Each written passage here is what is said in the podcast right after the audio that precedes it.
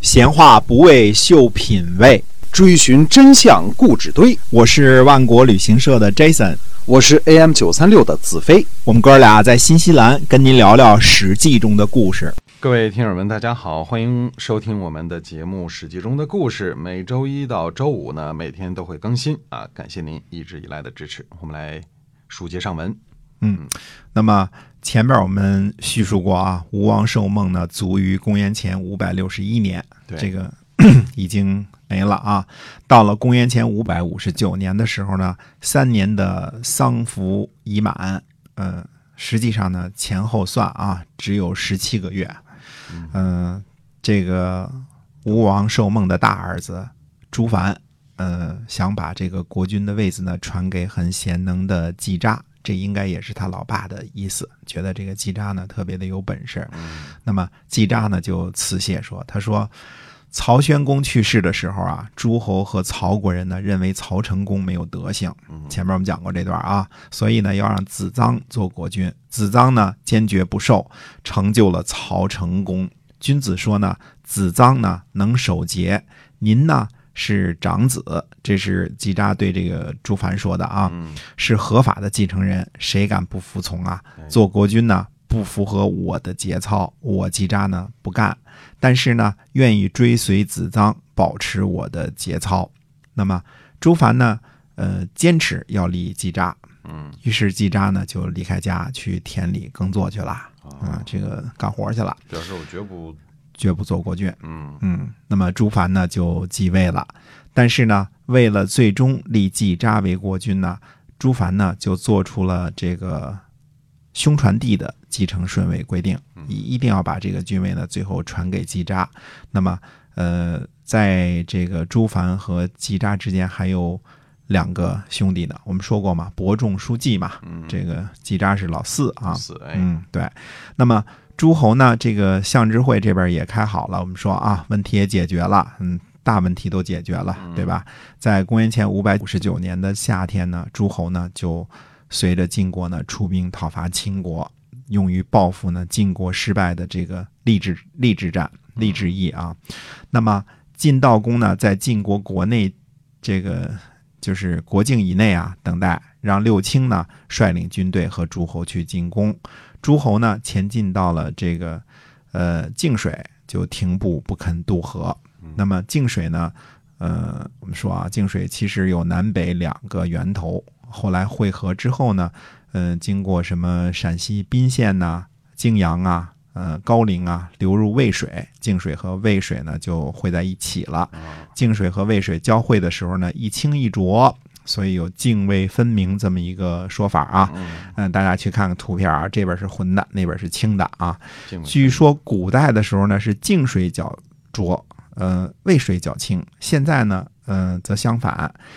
呃，这个这个现象呢，它是原来大家都简单的说是上游什么水土保持的不好，但是，嗯。但是这个渭河谷地这个水土保持没法好了，这个地方哎，它那个土质决定了它它对它就是得浑浊是吧？哎，就是浑浊。但是为什么会形成这个？这好像是一个似乎是个呃看似简单，实际上比较复杂的。它应该是啊，据说是应该是这个。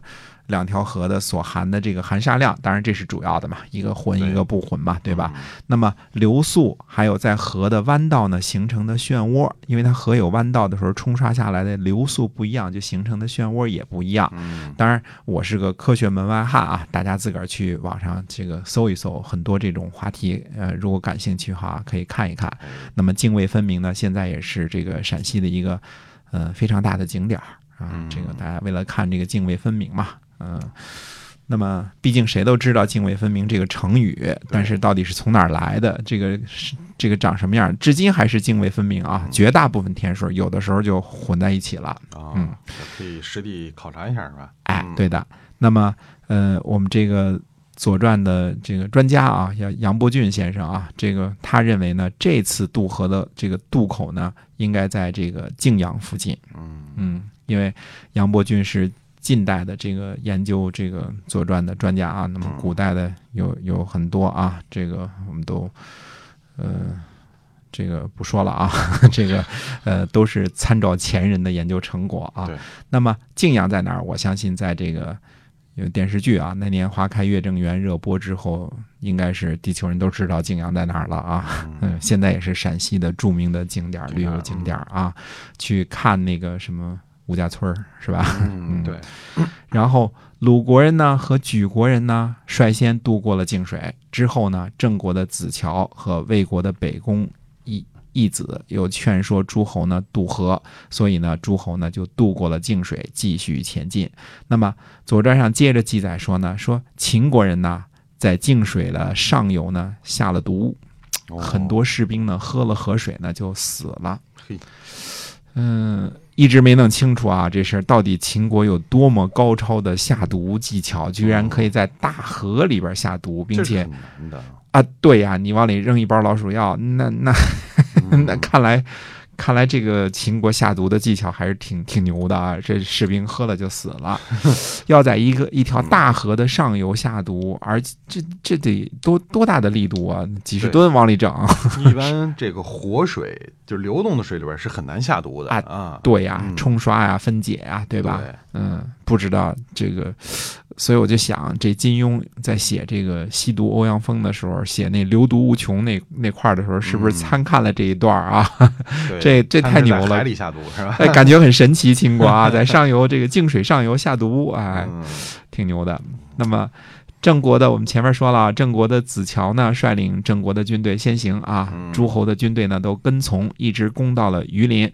但是呢，秦国呢不肯屈服求和，嗯于是呢，这个中行衍呢就下令说：“鸡鸣而驾，塞井遗造，唯余马首是瞻。”这个本来是一个挺挺这个什么的感觉挺，挺铿锵有力的命令啊。啊这个唯鱼呃唯余马首是瞻这个典故就出在这个地方，这个啊经常后后世经常引用啊。嗯，那么中行衍说的，当时说的是什么呢？说看着我这个码头的方向，就是为鱼马首，我的马首嘛，对吧？对看着我这个码头的方向，大家就向着那个方向前进。啊嗯，我的码头朝哪儿，你们就朝哪儿前进。对的，但是栾衍说呢，这也是六卿之一啊。他说，从来没听说晋国有这样的命令，我的马首想向东。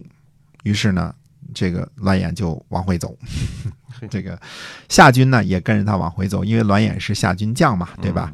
那么随军的左使呢就询问夏军左卫将，他说：“难道不等主帅中行衍了吗？”嗯嗯，卫将说呢，说主帅中行衍命令我们听从帅的命令，我的帅就是栾衍，现在呢跟从帅，之后再等待主帅吧。哎，中行衍说呢，他说确实我这个命令发布错了，悔之何及？嗯、再留下部队呢，恐怕要被秦国人俘虏吧。于是呢，就下令呢全体退兵。晋国人呢给这次战役取名叫千言之役啊，就是因为千言，所以没打赢啊。看来唯余马首是瞻，这是虽然是中行衍发明的一个很有呃修辞上非常这个漂亮的一个一个一一句命令啊嗯，但是栾衍呢就鸡蛋里边挑骨头了，就是没听说过这样的命令，这不是不是一个命令，所以他要不用这么漂亮的修辞呢，说明天我们就往西打，嗯，这事儿就简单了啊。啊。嗯，但是栾衍创造了一下呢，就被这个不是这个栾衍中行衍这个创造了一下啊，就被栾衍呢给抓住这个把柄了，所以就我我的码头要向东，你向西，你向西，对吧？嗯所以被利用了，所以这次呢没打赢，叫千言之役。那么栾衍的弟弟呢叫栾真，这个我们说过啊，栾真是这个栾书，呃，也是栾书的儿子嘛，对吧？以前这个呃做这个晋厉公的车右的那种啊。对。那么呃，他说呢，这次战役呢本来是来报复利之役的。如果没有功劳呢，那是晋国的耻辱。我们栾家呢有两个人乘坐荣禄，就是将帅乘坐的兵车啊，一个是这个栾真吧，对吧？一个是栾衍，对吧？嗯那么，呃，他他说我们家呢两个人乘坐荣禄，就是将帅乘坐的兵车，怎么能够没有耻辱的感觉呢？于是呢，他就跟这个世盖的儿子啊世鞅，嗯两人商量了一下，就俩人驾车一同冲入了秦军的阵营。俩人自己单独挑战去了。嗯结果栾真战死，士鞅呢返回来了。那么栾衍呢就对士盖说了，士盖的级别比栾衍高啊。嗯栾衍就对士盖说：“他说我弟弟啊本来不想去，是你儿子照顾他才去的。现在我弟弟死了，你儿子却回来了，等于是你儿子杀了我弟弟。如果你不驱逐他，我自己杀了他。”士鞅呢就没办法，就逃跑去了秦国了。从此呢，这个范家就和栾家呢就结怨了。那么秦景公呢就问这个士鞅啊，这这个说晋国的诸位大夫啊，说哪一家会最先灭亡啊？士鞅回答说呢，说应该是栾家。那么秦景公又说，他这个是不是因为栾家太骄横啊？士鞅说呢，是的。他说，栾衍骄横呢，可能还能免除祸患，应该报应在他儿子栾盈身上吧。那么秦景公问呢，说为什么呢？士鞅就回答呢，他说栾叔啊，恩德在民，就像人们呢，啊、怀念周韶公而喜欢他乘凉的这个甘棠树一样。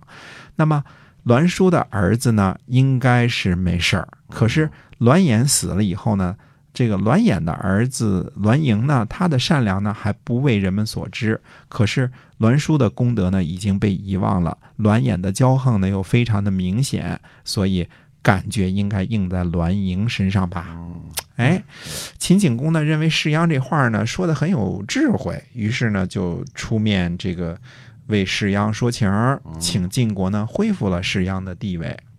看来这个秦景公同学呢不只是会下毒啊，这度量也很宽宏，也非常人所及啊。嗯哎，就中间呢这个千言之意呢仗没打赢，结果呢还呃成了一个仇人，就是至少是范家跟栾家家啊哎，结下仇仇了，嗯哎，那么预知后事如何呢？且听下回分解。好，我们感谢今天收听节目的朋友，呃，请请您呢继续关注我们的节目，我们下期再会。再会。